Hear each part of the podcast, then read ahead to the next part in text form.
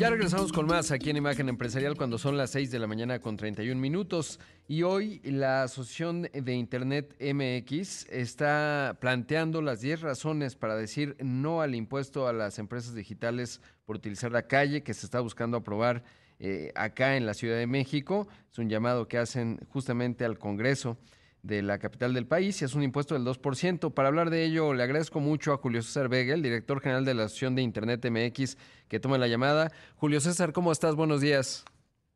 Rodrigo, muy buenos días. Muchas gracias por el espacio. Pues estamos preocupados, estoy preocupado, pero aquí a la orden. Eh, pues, eh, digamos, de las 10 razones, ¿cuál destacarías eh, de manera más significativa? Entiendo que las 10 son importantes.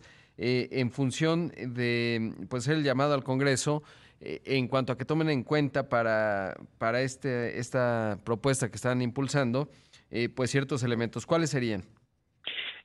Sí, Rodrigo, mira, eh, bueno, así como las tenemos enunciadas, sin duda sería la número dos, que es pues la, el daño y el perjuicio que se daría directamente no solo a las plataformas, sino a los bolsillos de los usuarios y también a eh, pues las personas que están vinculadas con las plataformas y que eh, son repartidores o que hacen algún otro tipo de trabajo eh, gracias o a través de estas plataformas. Se ha querido convencer a la opinión pública de que esto pues no afectará más que a las plataformas y eso pues lamentablemente no es cierto. al, al finalmente tener una carga adicional, pues las empresas eh, necesariamente tendrán que hacer ajustes en su modelo de negocio y en su operación. Y bueno, pues es eh, altamente probable que haya eh, recortes en las zonas en donde las empresas finalmente operan el día de hoy. Evidentemente también recortes en los planes de expansión, es decir, el daño va a ser directamente para los que ya hoy día restaurantes o, tiendas o negocios, vamos, que están hoy vinculados con la plataforma, eh, pero también un perjuicio de aquellos que no van a poder eh, acceder a este tipo de oportunidades, pues eh, debido a que el 2% limitará los planes de expansión de las empresas. recordemos que las empresas no solamente pagan impuestos, sino que mucho del capital que ellos eh, obtienen aquí en México es reinvertido también aquí, justamente para poder expandirse, para poder ofrecer mejores servicios y para poder competir entre sí. Entonces, bueno, esto es lo principal sin duda. Es importante aclarar porque de repente he visto algunas notas y, me da la impresión que hay cierta confusión. El 2% es para las empresas que hoy realizan entrega, por ejemplo, eh, de comida, ¿no? Sería uno, eh, pero no necesariamente las empresas que venden mercancía. Pienso en los dos jugadores muy grandes, un Amazon o un Mercado Libre, etcétera. Ahí no hay el 2%, o cómo se cobra y cuándo se cobra y a quién se cobra, sería la pregunta, Julio César.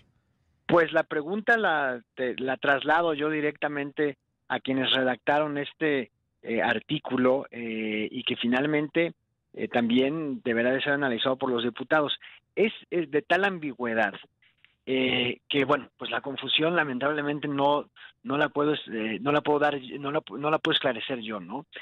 no pareciera ser que esto es únicamente para las empresas eh, repartidoras, pero no es claro. Así es que al día de hoy, a este momento y con esta redacción, eh, es difícil que podamos nosotros decir contundentemente para quién va dirigido este impuesto. Eh, quedará la pregunta ahí, a ver, veremos si, si es que hay alguna nueva redacción o si hay una reflexión profunda de los daños que esto causaría y se retire esta propuesta. Claro, pero podemos asegurar categóricamente en la ambigüedad que mencionas que afectaría, por ejemplo, a alguien que pide pues, un producto en Amazon, le cobrarían 2% y en qué momento se lo cobrarían a la empresa, ¿no? Porque no es, digamos, algo que se cobra a la empresa eh, en la Ciudad de México. Eh, ¿Es correcto? Eh, el, lo que lo que es contundente y, y es, vamos, no hay no hay ninguna duda es que es para la Ciudad de México. Eso es, un hecho. Exacto no hay duda. Eh, lo otro es también eh, correcto. El impuesto va dirigido a las empresas, lo que no quiere decir que el impacto no sea expansivo y también los eh, daños y perjuicios, como ya te mencionaba, pues eh, lleguen a las empresas vinculadas, a las MIPIMES vinculadas a estos a estas plataformas, a los usuarios finales y también a las personas eh, que están vinculadas trabajando con las plataformas, léase eh, repartidores. Exacto. Ahora, esto lo estaría pagando la empresa que lleva, vamos a pensar, la comida del punto A al punto B, no al restaurante, evidentemente, que lo está enviando, ¿no? Entiendo que la, la, la empresa que lo lleva del punto A al punto B pues podría tomar muchas medidas, como ya decías, eh, incrementar el costo, quizás aumentar la comisión al repartidor, etcétera. O sea, puede trasladarse de muchas formas, digamos, y repercutir en el precio final. Exactamente, exactamente, así como lo mencionas, es eh, correcto. Y, bueno, no lo pagaría el negocio, el, negocio que estuviera. ¿El restaurante? El restaurante, por ejemplo. Eh, a veces porque, bueno, eh, finalmente tampoco habría restaurante aquí a cobrarle, me explico.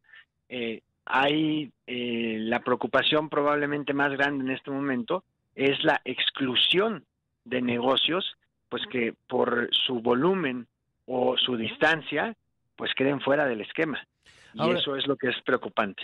¿Qué, ¿Qué ocurrió? Por ejemplo, aquí se cobra el impuesto a la movilidad que antes se iba medio transparentando, incluso lo, hablé con Andrés Layuz. ¿Qué ocurrió con ese? Es decir, me parece que es un buen referente de un impuesto que se aplicó, que no existía a nivel de la capital del país, que evidentemente eh, eso genera que otros gobiernos, otras ciudades pudieran tener pues la misma, digamos, es dinero que pudieran recoger. ¿Qué ocurrió con ese?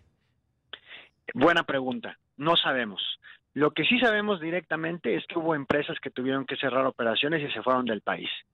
Eso, eso lo, tenemos muy claro porque pues eran empresas afiliadas a la asociación. Eh, ¿Qué se ha mejorado? ¿En dónde se ha invertido ese dinero en beneficio del ciudadano? No lo sabemos.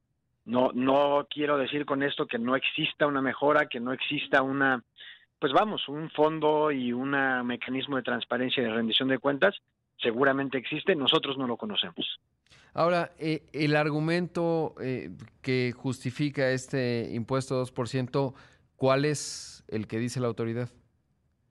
Uso de la calle.